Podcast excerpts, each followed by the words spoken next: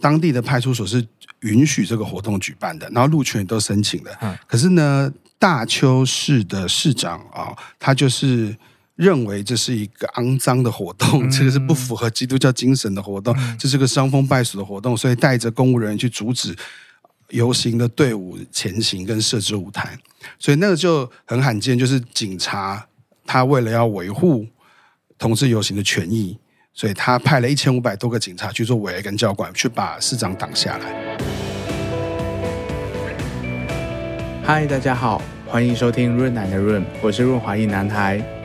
在每一集节目中，我都会邀请特别来宾来到我的房间，一起讨论性、身体或亲密关系等议题。你准备好了吗？我们要开始喽！欢迎回到润南的润，我是润男。润男的 Run 最近很国际化，我们在七月份的时候呢，开始分享了日本疫情后的情欲旅游，紧接着八月份聊了中国的同志现况和文化，后来也谈了乌克兰的同志与战争下的欧洲酷儿恋。九月份的时候，我们回应了香港的一个重要时事，也就是终审法院要求要有同志伴侣这个法律框架，以及相对应的香港社群的现况。接着是来自于俄罗斯的同志文化是怎么看待乌俄战争？我自己回头一看是觉得蛮开心，也是蛮自豪的，就是能够跟着听众一起从同志认同、同志的文化的观点来切入，了解那么多的国家以及和台湾的关系。那这一集我们一样要离开台湾哈，要去看一下不同的国家。今天这一集我们要来聊韩国。那因为韩剧的输出，其实台湾人受到韩国的文化影响也是不少。但我们对韩国的同志文化其实不是有太多的认识哦，总是耳闻说，哎，韩国相对保守啊，有大男人主义啊，然后对同志好像不是很友善。那到底韩国同志文化是怎么样？高丽肉棒到底好不好吃？让我们来欢迎，让我们来欢迎七月份刚去韩国首尔同志大游行回来的美克。带我们从这个经验出发，认识一下首尔的同志文化。欢迎美克。Hello，大家好，我是美克。美克其实也来过润南的润，对，好像两三次，一次而已啦，就一次。熊熊猴俱乐部跟 Amy 一起来，对对对对。但不好意思，熊猴俱乐部停更一段时间了。没错，我刚刚仔细再看一下，就是停更是停在今年的一月份。对，应该超多人一直在催促你们要更新吧？对啊，但。就是自己一个人做，确实就比较疲惫一点，而且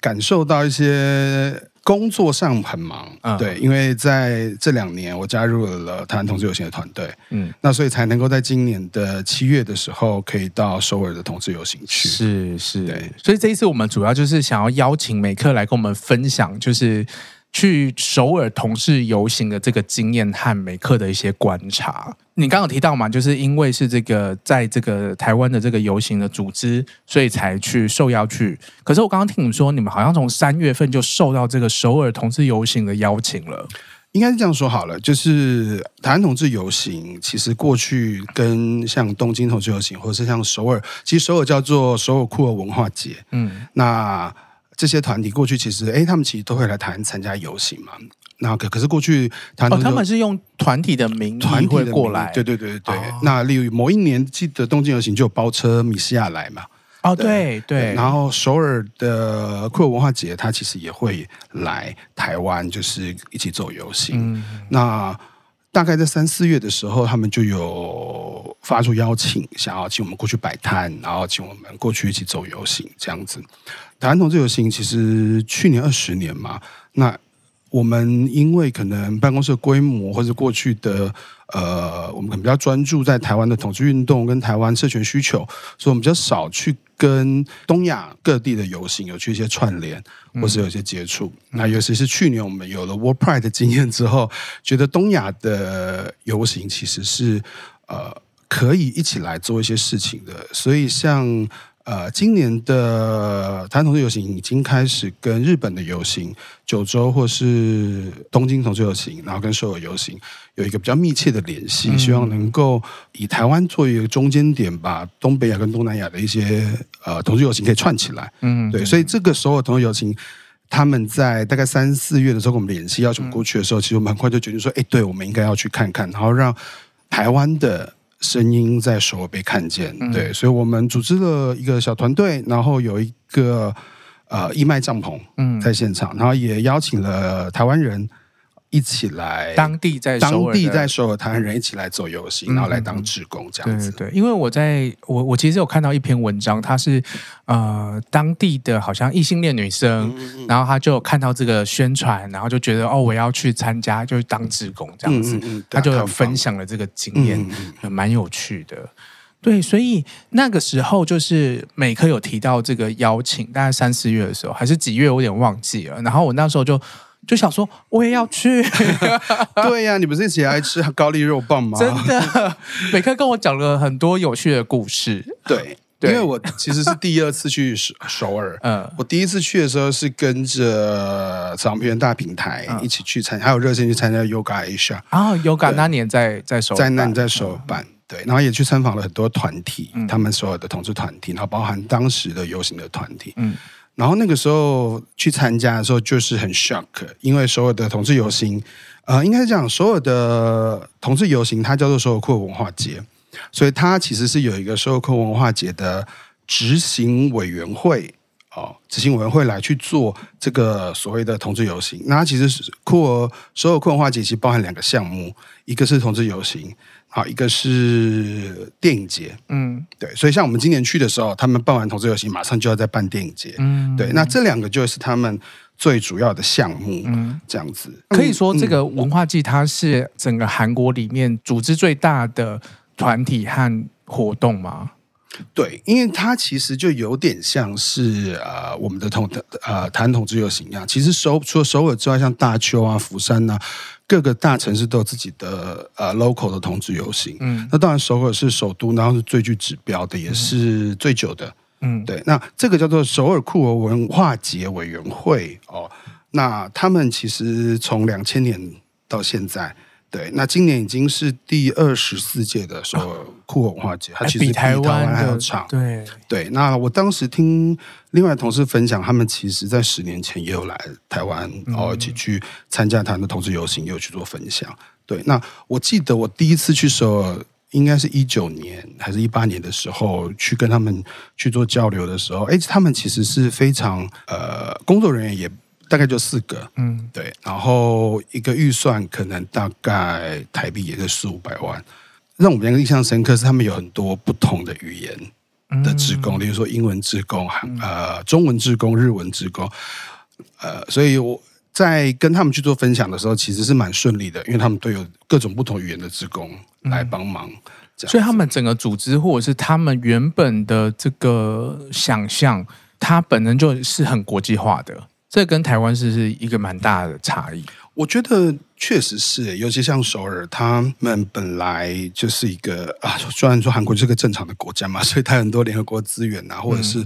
大使馆的资源，嗯、然后他们是一个国际化的城市，所以他们服务非常多不同国家的人，嗯，所以他们整个在做首尔酷儿文化节游行的宣传的时候，老实说，他们是有出三种到四种不同语言的简介的版本。嗯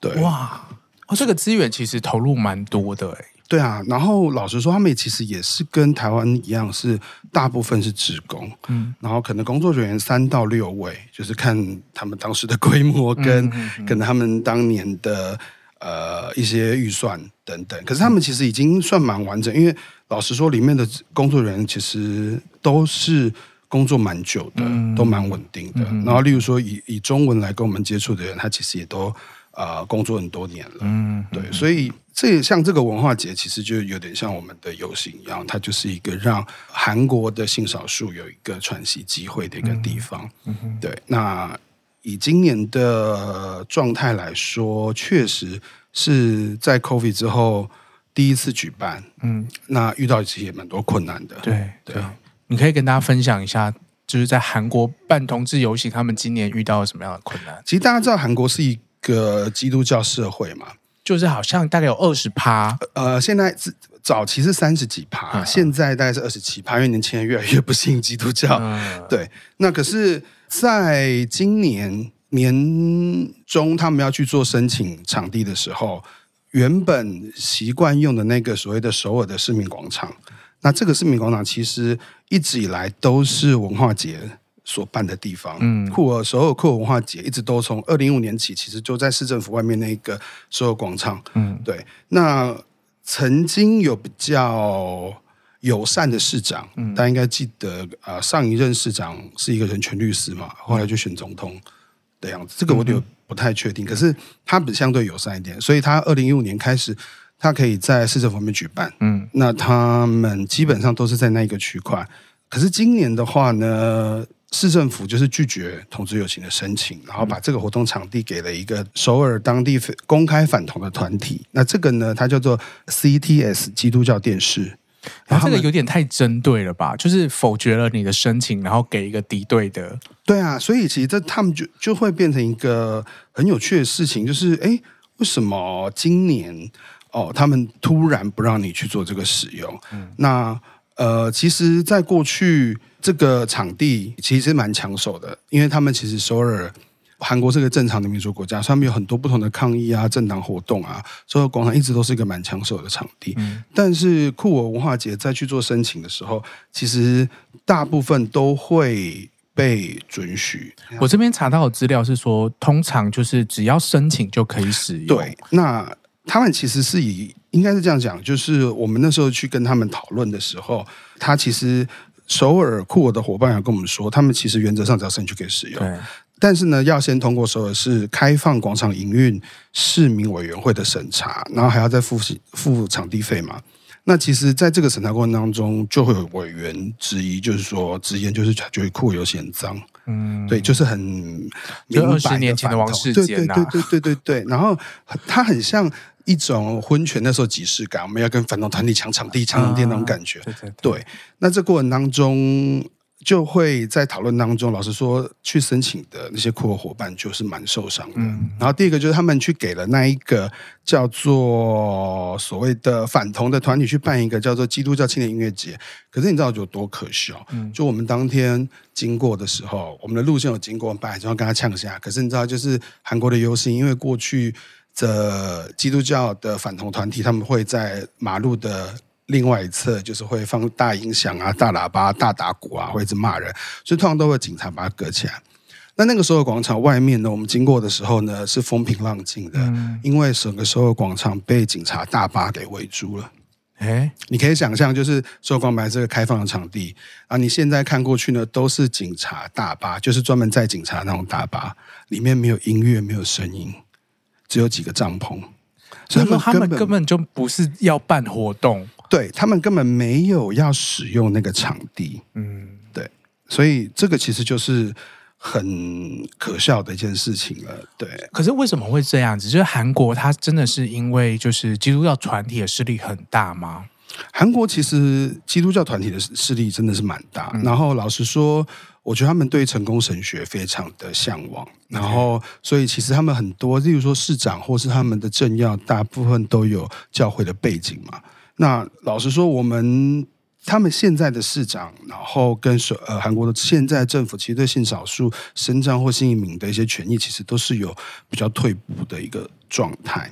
反而是比较退步，对，反而是比较退步的一个状态。我觉得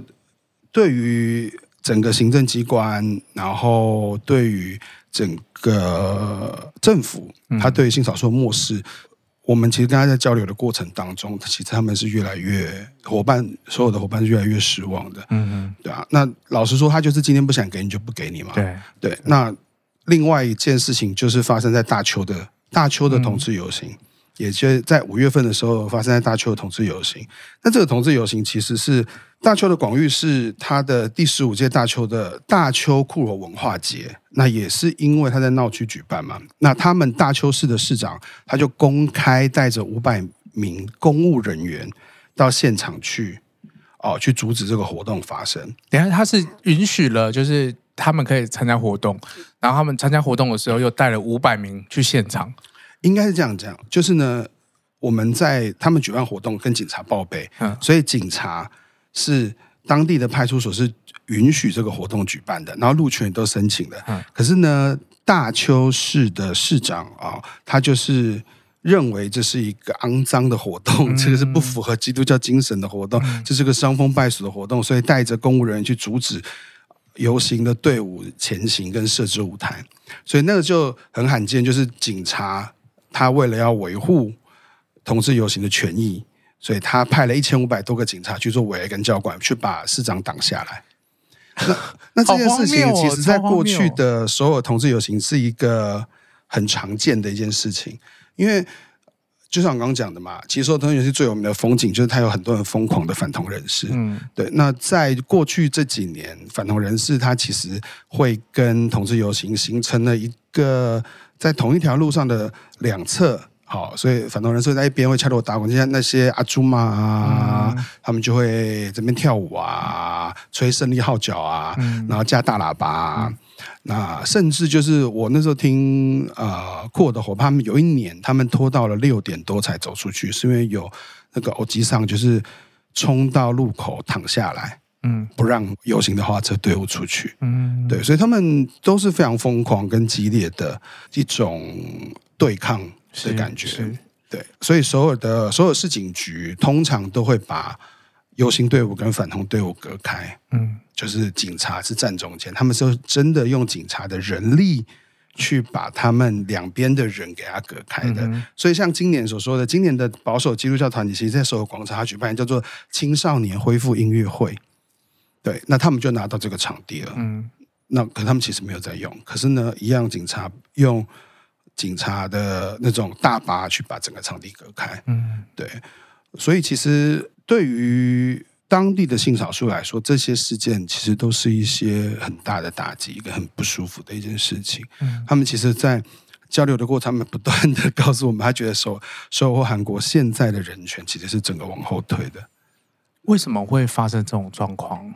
我觉得，我觉得他们的氛围就是越来越保守，因为经济不好。嗯，然后现在选上来的人其实是偏保守，嗯的政府。OK，对，所以他们不是一个。然后对于性少数来说，在 COVID 的时候发生的那个李泰院的集体感染的事情，哦、对，所以其实游行的人比过去其实都少蛮少。今年只有三万五千人参加而已。嗯，我觉得有个很大的状态是我其实很 surprise，因为其实首尔是一个两千万人的城市，对，然后它又是一个首都，那其实但它的动能只有大概三万五千人左右而已。嗯。我觉得很可惜啊，对，对。那对，在我们以台湾，它其实跟台湾一样的人口数，那可是整个那个首尔的氛围是很压抑的，嗯，我觉得跟我在一九年的时候去的时候其实差蛮多的，对，可能整个在复苏的过程，然后整个社会的氛围，因为 COVID，因为政治因素，然后整个的状态都没有很很很乐观的感觉，那那我觉得在。对于性少数来说，或对于少数的群体来说，我觉得那种呃游行要出来的感觉，嗯、他们会觉得更可怕。我觉得，尤其是梨泰院的这集体感染之后，其实韩国发生的一段时间很长的猎物，是有肢体暴力的吗？应该说，他们就会有人会去把用教软体，嗯，去把同志调出来，然后在网上公布他们的姓名。天呐！对，所以他们其实，在 COVID 的那个过程有经过一段猎物的事件，然后再加上你后来呃复苏之后，梨泰院有那个踩踏的事情嘛，嗯嗯嗯、所以他们对于人多的活动，他们其实是有一些抗拒的。Okay 对，所以我觉得当天参加游行的人，其实。我觉得没有想象中那么多，嗯嗯，对，场地也是一个很大关系啦，嗯、因为它其实变成是在已知路，那已知路就很像是我们台湾，如果要用台北市来比，可能大概就是中孝东路旁边的路，OK，对，它也不是最大条的路。对，中孝东路旁边还蛮小条的，仁爱路或者是 信义路这种，然后它都是办公商圈。对。对，它有时是个 L 型的，就是很奇妙，我不知道他申请，可能他们最后不是没办法，可能就申请了一个 L 型的。所以舞台在在马路的一侧，然后入口在马路的一侧。嗯嗯，对，那那它的它的场地就不像是一个国际型都市一个规模会做出来的。那他们现在今年有什么样的诉求或者是主题吗？因为感觉就像你描述的，感觉有很多东西可以可以去跟政府要求，或者跟社会对话。那他们今年就是大概会怎么去反映现况？其实我觉得，我们这次除了去拜访所有酷文化节之外，也有去拜访啊韩国的 AI，也有跟他们的婚圈团体有一些接触。那目前来说，他们的主要的倡议团体把目标放在反歧视法跟婚姻平权，嗯，这两个上面。对，那我觉得以所有同志游，它比较像是我们的台，就是台湾的同志游行的台彩一样。其实最主要的目标是用游行去做一个社会教育嘛，然后能够让更多的性少数能够参与进来。那有一个，我觉得他们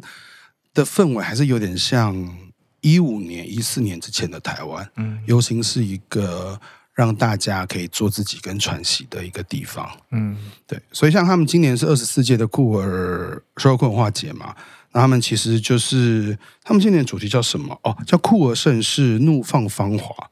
叫做 Raise Up Queer Up，用这个主题。然后他们呃主旨是在于期盼韩国成为一个不以性倾向或性别认同作为仇恨和歧视理由，以及不带偏见的去尊重彼此的一个社会。那同时也希望韩国成为一个。对包容性多样社群在内的少数族群有更完善的法律跟制度的国家，嗯，所以他其实在，在呃像这样子的一种主论述，对我觉得在台湾可能目前比较少会用这样的方式去，感觉不是很具体的，对，不是很具体的。嗯、那我觉得，因为他们在政治上面的实力其实非常非常有限，嗯，因为我们今年还去了他们的国会，听了他们。在做反歧视法的公听会，嗯，那我觉得很多倡议的伙伴或听他们现场倡议的伙伴或或是律师，他们其实对于政府的不作为，他们其实就是直接在很多政策或很多的状态之下，把这个性少数这些人把他视而不见，嗯，或是不不把他包进去，在法律的保护里面，然后他们觉得推不动，嗯，当地的人权工作者觉得推不动，或参与工作者觉得推不动。就像一个巨大的石头，男权社会是像一个巨大的山挡在前面一样。嗯，这是我今年去的时候一个很深刻的感觉，感觉就是很压抑。对，然后希望变少了，希望变得更少了。哇，对啊，哦，好辛苦哦。对啊，所以我觉得去的时候。好，我就讲一个例子来看好了。我们今年在韩国的一些社群，然后我也发了一些志工的讯息。那我们希望能够在韩国的同志朋友可以来参加台湾队，嗯，对。然后整个讯息发出去之后，也发给了一些韩国的同志的 KOL。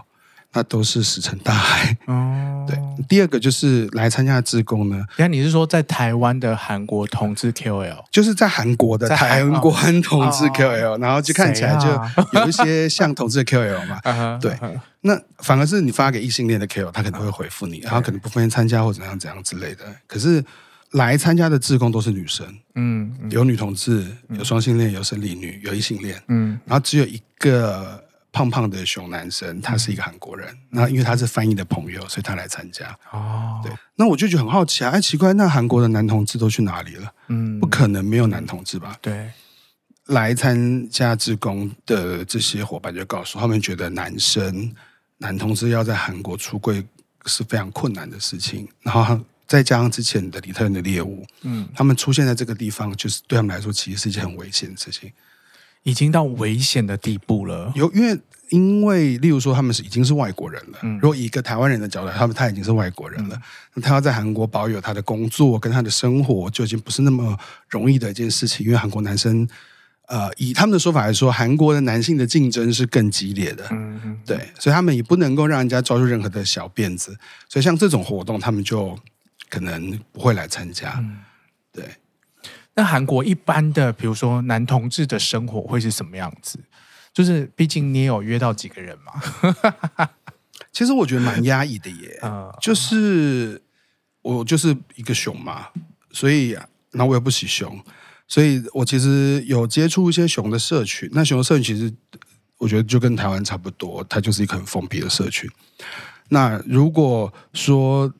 呃，以交友软体的方式去接触的话，大概就是一个点对点，嗯，对，就去到他家或者来我饭店，嗯，就这样的方式。那我自己觉得韩国的教人，那露露脸的当然就会比较少一点，嗯，对。然后他们可能会想要比较快的把你约出去，因为他觉得这样比较安全。嗯、然后观光客是一个很好的目标，哦，就是各种风险是比较少的，就是约观光客的话，对啊，对啊，嗯。因为我不太是去梨泰院那种就是跳舞啊很主流的那一种，所以我没有去到你看到梨泰院那个很热闹的热闹的状态。对，然后我选择就去中路，因为中路有些雄霸，嗯，然后中路就是比较呃有点像是西门町红楼的那种概念，就它是比较静态的，或者是林森北路的那种比较早期、比较静态的。对，所以以南投这区块，大概就是中路区跟李泰院这两个区块。李泰院就比较年轻的、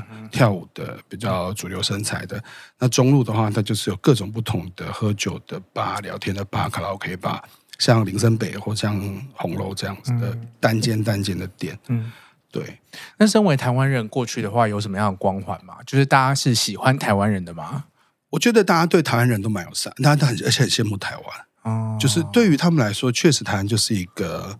指标跟避风港的感觉。嗯、就是大家知道台湾的同志权益很进步，然后欧洲也是台湾来的，都觉得哦，你们可以结婚了，很恭喜你们。嗯、然后韩国还有很大的一段路要走啊，什么之类的这种。对，可能因为我之前在有形工作的关系，也在婚权工作关系，大家就会对这个过程比较好奇，嗯，想跟你多聊一些这样的一些进程。对，但。有的时候你只是去喝酒，或者你想打个炮，你就没有想要讲这么多。反正就是你要背负着一种国民外交的这个。对呀，因为我自己的理解就是，韩国它有很强烈的，比如说工会抗争、社会运动的传统，而且他们的这些抗争的手法，还有那个力道，其实是台湾人可能是难以想象的。我觉得我第一次去韩国的时候，我去那个。青瓦台前面，嗯，我整个被吓翻，因为他们那个是真的有鼓啊，嗯，然后那个大喇叭是他们有一种喇叭选吊车，所以是那个车子吊了很多大喇叭，然后在那边一直抗议，然后有音乐，都是那种进行曲啊，什么什么很强烈的那一种。然后我们这次去的话，在国会站那边也有遇到身障团体在抗议，嗯，对他们也是非常的强烈的那一种抗议的方式，对。可是对于我觉得同志运动某种程度上来说，在韩国你很难做到的是，我觉得它是一个男权至上的一个地方。嗯，我其实走在韩国，至少走在所有的街头，你很难看到一个比较突出的装扮，或者是你很难看到一个 T 样的女生。嗯，是真的，就是就是你找不到所有的首尔的上班族。然后男女都穿的很像，嗯，然后你可能到了梨呃梨泰院，哦，因为它是夜店区，所以你的颜色比较丰富一点，或者到弘大，或到梨大有大学生，对对。可是如果你是一个上班族，我记得那时候去江南啊，去国会啊，然后因为我们住明洞嘛，哇，那真的是一个，我觉得每个脸怎么脸那么臭啊，嗯，然后大家都压力很大的感觉，然后都是黑白灰黑白灰。我我记得我有一次第一次去去约炮的时候，哦、那个约那个军人哥哥那个军人弟弟，哦弟弟，对，好，那个军人弟弟是住在一个大学城的附近，所以呢，我就是穿着一个台湾 gay 会的，我下下半身的裤子是黄色的，上半身是粉红色的吊嘎，然后我就去了，然后我就坐大概从明洞坐半个小时的地铁，有点好像到士林或就是比较北边的地方，然后我下车之后，我觉得天啊！全部人都在看你，我觉得我好怪哦，就是一个观光客，或者是因为他走来的时候，他就是一个很简单的白色 T 恤跟黑色的裤子，嗯，然后我就是一个花俏的一个臭 gay 的样子，然后他就是看起来很朴素，然后看起来帅帅很朴素高高的，然后我我就是往左边看，往右边看，他们的上班族或他们的穿的都非常的颜色都非常的简单。那他看到你的时候，他是很。会紧张吗？还是就说你怎么穿这样子？他看到我的时候蛮冷静的。OK，然后他就我就问他说：“我这样穿是不是很奇怪？”他就说：“对啊，反正一看就知道是观光客。”哦，对。那我跟他回去之后，第一次进去到那个半穴，就是所谓的寄生上流的那一种半地下的房子。嗯，他就住在那种地方。所以我.大家知道首尔是一个山城嘛，嗯，所以我们从地铁出来之后，又再走上山。走上山，那个山坡这样爬爬爬上去的，然后转进了一个巷子的某一栋，然后的半地下室的房子。嗯，对，那是我第一次去到首尔在地人的家里面，嗯、然后他就是一个单，看起来是一个单身的军人，然后他说、哦、下午要回去军队了，所以我们早上来打一炮，这样，听起来有够性感的，超性感。而且因为打完炮就中午了嘛，然后反正当然打炮过程蛮愉快，就是因为他可能是正在当兵，所以状态其实是蛮好的。嗯、然后，然后你是说身材状态还是屌状态？身材跟屌的状态都蛮好的，对。So good。然后我就是进去他家，然后就看到那种哦，在韩剧里面就会有，就是那个地下室望出去，嗯，是人家的马路，嗯，然后它里面有那种电热毯，是那个太极旗的电热毯，啊、对，因为我是八月去的嘛，所以其实还是蛮热的。然后还有太极旗的电热毯啊，哦，然后然后看起来算干净，嗯、就不是那种寄生上流看起来就是很恶心的、啊、或很脏，就还蛮干净的地方。然后打完炮之后，他就说他要带我去吃午餐，嗯。然后我其实有一点抗拒，因为我觉得我穿那样真的很糗，嗯，就已经内心就有一种哦天哪，走在这种不是观光客会来的区块，看起来真的好奇怪。对，可是他很还是很愿意，就是跟一个穿这么奇怪的人一起走。对，然后他就是，而且我们还坐了多坐了一站到下一站，嗯、去一个。那应该大学城之内的闹区，把他带去吃烤肉啊，然后就那边捡烤肉啊，然后也没有什么话，就是我们我记得他那时候二十七岁吧，嗯、年轻一个男生，他是快要退伍的那一种，对，然后捡烤肉，然后就跟我说，哎，这给你吃啊，给我吃。然后因为他英文也没有非常好，所以我们其实也聊不到什么天，对，然后就坚持要请我吃烤肉。感觉就是就是一个就是这一顿就是我要出这样子，对对，他就是有一种凶的感觉，欸、因为可能他他他吧，可能他他就觉得这是一个欧巴，他就是一个欧巴。然后我说，可是我大你十岁，他说没关系啊，你是客人呢、啊。哦，不是你是零号，不是我是零号，有可能是那个人就要请客。对，所以这次去的时候，他也在跟我联络，那我们时间就是、啊，他还在当兵吗？他没有在当兵啊，啊对啊。可他好像还是住在原本的地方，但我们就是他工作的时间跟我的时间就是凑不起来，嗯、所以我们这次就没有再碰面，这样子有点可惜。感觉就是一个很日常的经验，很日常啊。就是我觉得我蛮珍惜，因为一般来说你不太可能会去到人家的家里面，嗯，对。然后尤其是你出国的时候，除非你在外面是有朋友或者住，然后他那个家也不是那种。韩剧里面看起来漂漂亮亮的家，他就是一个单身套房，嗯嗯，然后看起来就是旧旧的，但干干净净的。然后这个山坡的半地下室的一个房子，嗯嗯嗯，对。然后他他的说他的家乡也不在首尔，嗯，他也是一个外地来首尔工作跟发展的人，嗯哼，对啊。我想起来我的自己的跟韩国人交手的经验，有一次我在台，其实那时候住在中立，然后。然后就是，我就开软体，然后就有一个韩国人敲我，然后他大概两三个月就会来一次那一个住的地方，嗯、但是他们公司呃外派的时候给大家住的的一个小公寓这样子，然后离我那时候住的地方非常近，所以走路就会碰到，然后就是一个可以感受到那一种有一点点阳刚，然后有一点点就是没有到高姿态，不是高高在上，可是他就是比较凶狠一点那种感觉。我不知道，我不知道怎么他想猛干你，但他，他当然是有猛干我，可是就是感觉起来比较比较阳刚一点的味道，对。然后后来就是做完爱，然后在洗澡的时候就问他说，他从韩国哪里来的？他跟我说他是从北韩来的，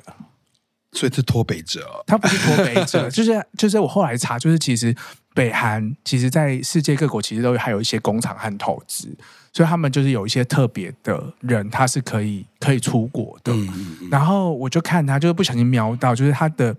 他的 line 是一个他的全家福，就是他有老婆有小孩。哦，还是要去做一个结婚这件事情。对，然后他只有就是他只要一到台湾就会下载 Night Monster，离开台湾就会删掉。遇遇到那个那个韩国人，他们也会用这个。对。对啊，就觉得说，然后我另外一个韩国经验是我在几年前念研究所的时候认识一些韩国的同志朋友，对，然后那时候去韩国的时候，他们也有招待我去，就带我去那个呃同志夜店，对，应该也是你是去梨泰院来，去那应该是中路那边的吧？应该是中路，然后梨泰院我没有去，因为梨泰院后来他带我去看的那个 drag 的 show，然后就在那边，在一个地下室，然后大家就也是很热闹、很疯狂，然后就。蹲着坐着，然后很年轻的一个地方这样子，对，然后过了几年，然后就被通知说我那个朋友过世了，然后他就这么哀伤，对，他就是可能是压力很大，还是怎么样？整个社会氛围，或者是家里这样子？我觉得他们，例如说，我认识那个弟弟，他其实也没有出轨，嗯，所以他整个状态就是很疑难的状态。嗯、我觉得他们韩国有一个呃，从就那个社会氛围是非常的压抑，然后非常从众的。我自己认识的韩国的朋友，除非他自己有自己的社群，例如说像熊圈的社群。那他们就是一个很很很紧密的 group，嗯，对。如果没有这样社群，他他们好像也蛮习惯单打独斗，或是点对点的，嗯、就是他没有一个社群网络的支持。对，那他们其实也有像热线的团体啊，嗯、然后也有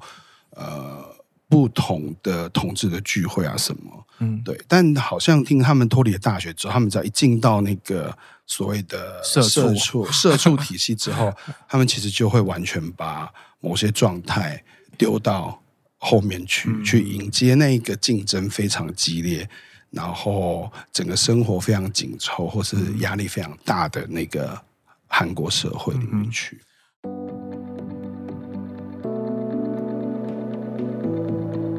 感谢正在收听润南的润的你，我是润南。从高中开始啊，我创立了地下的同志社团，参与性别运动。高中的我总是想象，有一天我要在嘉义高中的雨桐树下和我最爱的人结婚。上了大学，发生了润滑液事件，因缘机会之下，我开始透过分享各种情欲故事、多样的身体经验，来作为抵抗单一异性恋想象的社会。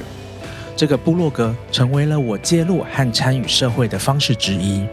一眨眼，我写了十五年的情趣用品心得文，上百篇的玩具体验和旅游故事。然后最近这三年，我做了润南的润这个 podcast 节目，就是这个和你再一次相遇的地方。只是用不同的媒介，但我想要做的事情还是一样。我希望这个世界很包容、很有趣、很有弹性。透过节目，我希望能够撑出一个小小的角落。让人可以自在，让妖魔鬼怪可以生存，让我们可以彼此陪伴。如果你也喜欢我正在做的事情，喜欢我的文章和节目，有一个可以支持我的好方法哦。欢迎大家到节目资讯栏点我的部落格或者是卖场，看我用心和用身体亲身分享的玩具介绍，然后加入购物车结账，玩得开心的同时，也能够让我持续做出更好的内容哦。那这样听到这里，我想问一个问题，就是那你会推荐大家去韩国玩吗？老实说，我我第一次去之前呢、啊，我对韩国的，我对首尔其实是没有什么感觉，因为我也没有疯韩剧，我也没有喜欢，但可能就听一些二代女团之类的。对，可是我觉得首尔是一个很有趣的地方，就是它就好像大很多倍的台北，嗯，然后加一点日本，然后它有一些文化的东西，那他们在创新跟制造能够逛街的地方，真的是一件很厉害的事情。嗯、对，所以如果你纯粹去旅游，你只是去吃吃喝喝，然后他们有很多像是什么汉南洞啊，各种不同的洞啊，他们有一些很棒的小店啊、咖啡店啊，很多很有创意的店铺或一些小商品，你其实纯粹去旅游，我觉得是蛮好的。嗯，对，你就是去一个体验一个。国际化都市的一个生活，嗯、哼。好，就就以以游行来说好了，它其实有很多外国人参加，你就会看到外国人跟本地人 大概就是三分之一都是外国人，嗯，都是在韩国的外国人，嗯、那剩下的才是韩国的本地人，然后都偏年轻，嗯，对，可能就是大学生或是也比较年轻的人，他跟台湾就是各种样貌的人都会出现很不一样，然后因为韩国有法律的规定，然后他们有一些。我我我忘记是不是真的是一个规定，就他们没有人是脱上衣的哦，他们连 Go Go Boy 都没有。OK，他们只有 Drag Queen，有些 Drag Queen，然后有些男生会化一点妆，穿的比较漂亮出来。他们没有像我们在台湾同学或各地的学生看到很多猛男，嗯，没有，嗯、对，所以他们根本就不会有人吵说。今天游行不可以脱衣服，我觉得没有，因为都直已经直接规定是不能够。他们就就是怕好像有些猥亵啊什么样的法条，哦、所以他们是没有可以脱衣服的。你你要想象，因为韩国偶像都很猛嘛，很壮嘛，对，对他们也有一些猛男秀啊什么。但是韩国男生练健身的风气应该很明显，你就觉得哎，应该可以看到一些呃好看的好看的肉啊，结果没有。真的都没有。啊、OK，所以这可能是真的是规定，而不是说社群内部大家可能怕说模糊焦点，或者是又被更严重的批评。我觉得应该是规定，就是他们就是一个规定。所以，可是我明明有看到演唱会上面就是大家都脱得乱七八糟嘛，啊、可是在路上就不行啊。OK，可能集会有行不行，uh huh. 或是有什么这个可能要要再去确认一下。可是可是就是我当时他们的伙伴是跟我们说，因为规定不能够脱衣服，oh. 有可能是不然台湾这群人早就脱了。对啊，然后就是没有很多主流样貌的人在里面，这是真的。Uh. 就是跟台湾的同志游行那种有很多种不同的样子的人，感觉是很不一，就是没有。到很多样化，嗯哼，然后你可以感觉到他还是一个很年轻的一个状态。我真的觉得他们好像有个切点，就是当尤其以首尔这样的的超级大都市来说，好像某种他们当了上班族之后就没有办法 再参加这种活动，或者他们就会去避免参加这种活动，因为来帮我们做志工的伙伴就会说，例如说我联络的一些 KOL，他们已经在。韩国的公司上班了，虽然不太，他们就是不可能来支持或来参加这种活动，甚至出柜，他们都要再考虑。对，这样的氛围是我觉得我们现在生活在台湾中，其实很难去体会的。嗯，对，它就是一个很明白的刺激，就是别的国家的同事伙伴、同事朋友还是过着很辛苦的生活。嗯，对，尤其它并不是一个相对在经济上面落后的一个。社会环境，对，它其实早就已经是已开发国家，然后其实一直以来，在台湾人或者是世界各地，从这些呃韩团啊，或者是一些文化的这些输出品，都会觉得韩国它应该是一个很活跃，然后文化很丰富，很多这种呃可以创造出这么多作品的一个一个一个国家。对，因为现在例如说，他们有一派说法，他们其实是想要用酷儿文化去反攻嘛，可是。我觉得那个也比较有趣的观察是，它其实是一个商品化的东西，嗯，就像 BL，或是像他们的所谓男男的交友节目、女女的交友节目，或是 BL 剧，对他们的出版、呃，戏剧或是一些文化活动，好像对于 LGBT 是一个比较友善的，对。可是我觉得他没有那么快的影响到社会，因为它还是一个所谓的商业活动，嗯，他知道这个东西是有利润的，嗯，他知道这个东西是会卖钱的。所以电视台或者是做工，他才做这样的节目。我觉得他们的运动性是比较少的，嗯，对。那他当然也是一个社会进步的一个一个部分啦，对。可是我觉得看起来有的时候在现场，在至少在首尔的感受，你会觉得蛮割裂的。就是在首尔，你看不到一个 LGBT 的文化。然后因为要办同志游，说要办同游行。其实你知道他们的抗议文化是非常的兴盛的，对。所以他们有很多地方是可以挂布条的。嗯，那在游行路线上，就沿路都有反同的布条，就各种什么同性恋是罪啊，然后什么呃耶稣会什么下地狱啊什么啊，一路上就是那个我们请翻译翻译给我们听，说哦，这都是很难难听的字，都在骂性少数的。所以他们有很多挂布条在游行的路线，然后他当他知道你在哪边的时候，他就去挂给你看。嗯，对，所以所以我觉得在那个社会氛围。你作为性少数，你就是会一直被这样的一个觉得这个社会在否定的一个、嗯、一个状态。我猜韩国更不要说会有性别平等教育这件事情，他们非常羡慕台湾，嗯、他们其实没有什么性别平等教育，所以他们的主要策略就是先先想要突破或者是建立这个反歧视法。我觉得目前他们至少在呃今年去的时候，他们的目标是这个反歧视法，然后他们希望能够反歧视法能够包越多的少数族群越好，不管是身障或性少数，嗯、然后写得越清楚，嗯哼，越好。对，那这个是一个，因为他们目前的一个运动策略，然后跟婚姻平权，对，就目前看起来是这个样子的。那、嗯、我觉得要走到婚姻平权，好像还是有一点距离。就我的意思说，就是会把它列进就是一个目标。感觉好像是推的蛮前面的，毕竟他们是一个民主的国家，嗯，可是因为他们在政治的松动，就是他们跟台湾的选举不太一样，就是我们其实是有很明确的一个政党至少他的我们的候选人他是支持婚姻平权的，对，我们的政党是支持婚姻平权，他把它当做一个政党的价值。嗯，可是韩目前韩国的几个政党其实都没有把这个样子的一个政策或什么有一个公开的表态。嗯，然后他们的基督教的，你看我们基督教，台湾基督教才七趴还五趴而已，就闹成这样。嗯、他们现在还有二十几趴，所以在基督教的反同势力来说，他们能够做的事情或政治影响力就更大。嗯，对，所以我觉得他们现在还是蛮困难的。那他们当然有些小党，我在一九年的时候去，当然有有有访问一些小党。那那些小党可能的席位大概都也不会太多，所以他们其实很难造成一个很实质的影响力。嗯，那我觉得这是一个他们政治现况的问题。对。所以对，对对于他们的工作来说，就是非常辛苦。他们的政治现况就是很难推动，嗯、然后很难改朝换代，或者是两个主要的政党或者几个主要政党，其实对于啊，呃、都没有人真的很都没有人在乎这件事情。对对，所以他们才一直会觉得说啊，他们好像在退步。嗯，他们的人权的状态啊，各种的性少数的权益，其实是一直在退步的感觉。嗯所以，我我觉得这是他们很辛苦的地方啦。我觉得我们出去之后，才会知道哦，原来在台湾其实是过得真的非常舒服的。嗯、也以同志 LGBT 的族群来说，跟韩国比起来，我们走的真的很长的一段。嗯，对。嗯，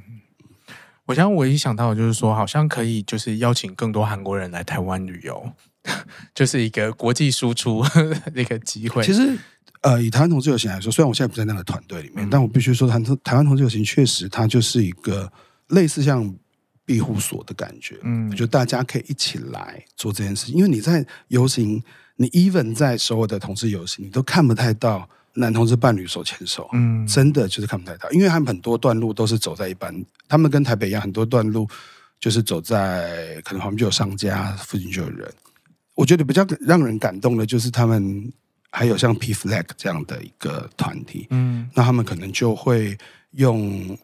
贵父母的角度，然后在呃游行里面去为自己的孩子发声，因为刚好我们旁边帐篷就是韩国的贵父母的团体，嗯，对，那你还是可以看到，好像十几年前的游行或十年前游行啊，就是有那个同志小孩抱跑过来抱那个贵妇母就开始哭啊，什么什么，可是，在台湾现在就是比较少看到像这样的一个状态，然后另外就是。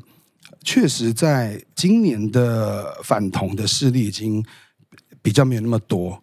哦。他们是跟我们分享，主要是因为他们很晚才决定路线，他们可能还没有办法，还没很晚才决定场地，所以没办法一直动员。嗯，然后再加上 COVID 之后，他们确实是有比较没有钱一点。对，其实反同对他们也是一个很好的生意。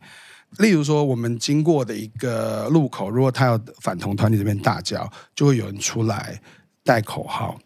对，那就会跟他一起讲。然后他们的方式就是，我们跟着你一起说，嗯，我们你说游行的人。游行的人就会跟他一起说，然后把这个很污秽的话语变成是一种力量，对。对。那我觉得那个就好像好久以前的，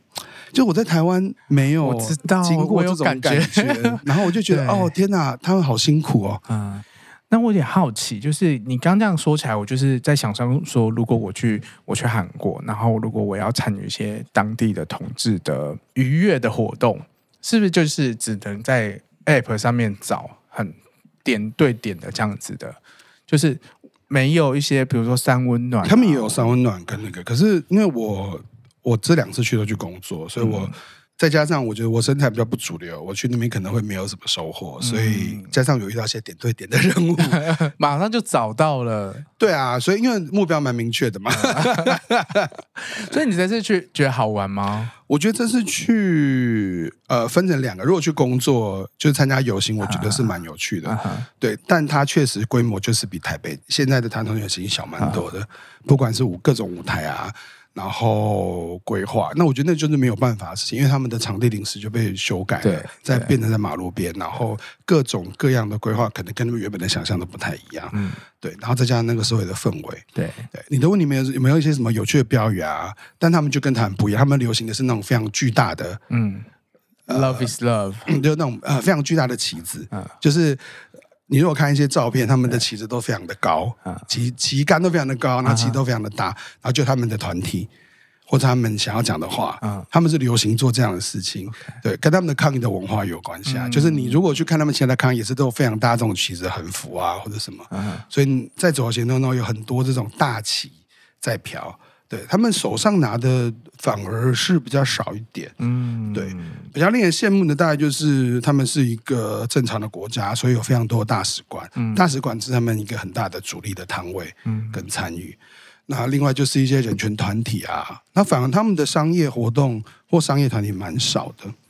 对，我去看的时候，好像只有 Geely 跟 IKEA。嗯，对，IKEA 出来送彩虹袋子，然后有 Geely，然后剩下都是一些在地的同志商家。嗯、那我我我那时候就有问他们，我就很好奇，因为我自己之前在游行是做商业合作的嘛，所以在一九年之后，其实是非常多的大的公司，他们的 ESG 啊，或是他们的公司的 policy，他们是可以按照国外的 policy 来去参与。同志活动或性少数活动，那韩国应该是很多国际公司的在亚洲的一个非常大的公司，为什么他们都没有？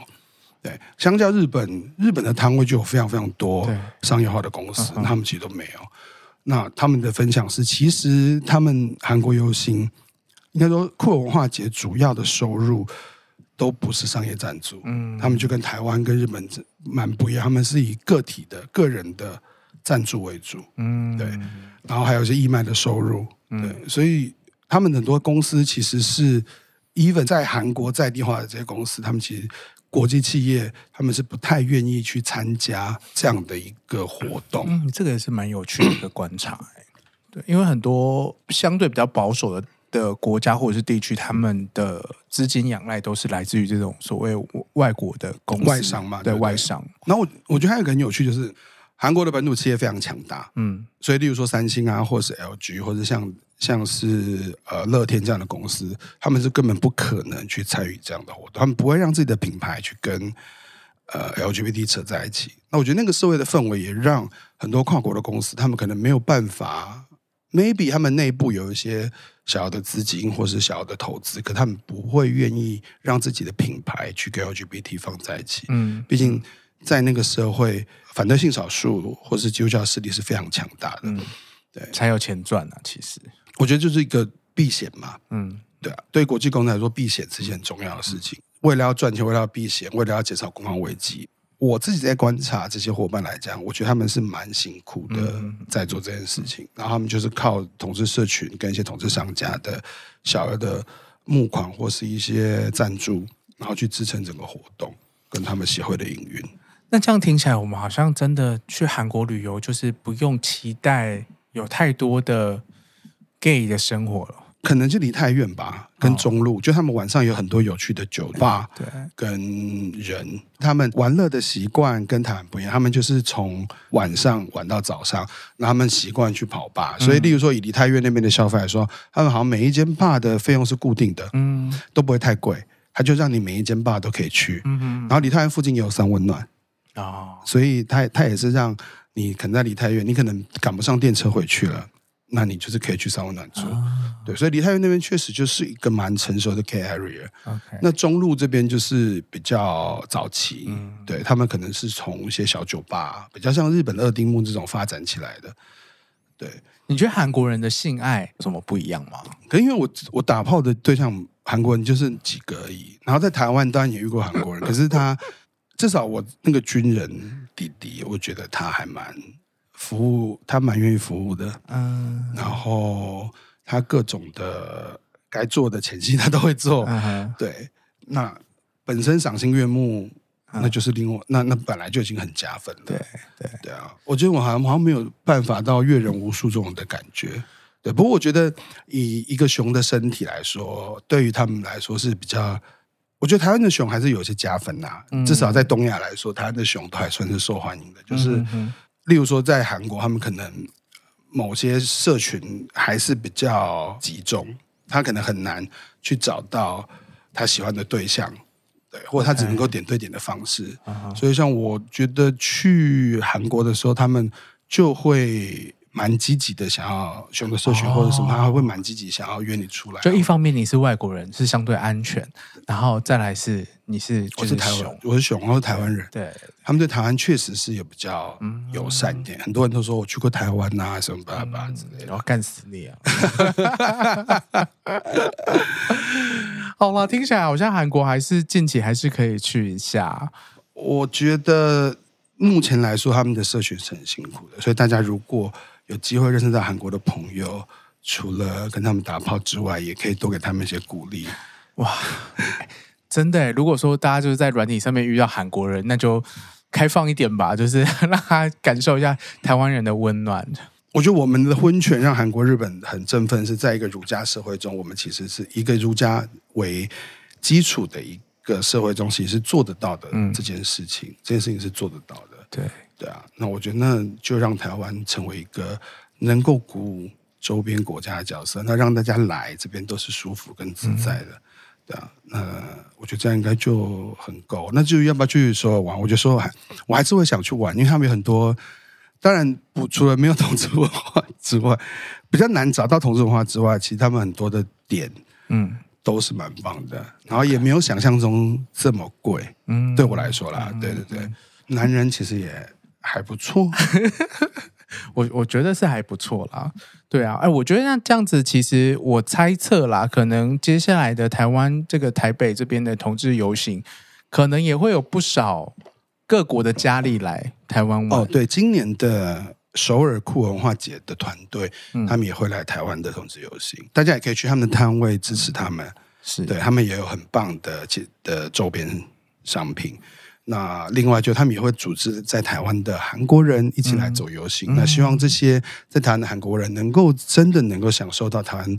比较自由跟友善的一个氛围。这样子是是是是。所以各位就是淫荡的台湾男同志们，准备好迎接我们韩国人的高丽肉棒。我相信应该是一批一批啊、哦，一台一台飞机一直再来再来再来。我想。饭店应该都满了，太好了，太好。今天就是从很多面向来了解一下首尔。当然，我们就是不是当地人，也没有说哦，对，呃，首尔的社会运动、社会条件做了很深刻的分析。不过，就至少我们今年七月份过去看到的现况是这样，相对压抑、相对保守，不管是政治上或是日常生活上，其实都是这样子。当然，也是跟疫情有很大的影响。那没有关系，我们就持续的关注和理解我们周边的国家，然后我们在呃用国家的方式，其实也可以互相对照、互相理解，然后甚至是互相支援。今天再一次非常谢谢美克来到润南的润，谢谢润南，那我们就下次见喽，拜拜。拜拜。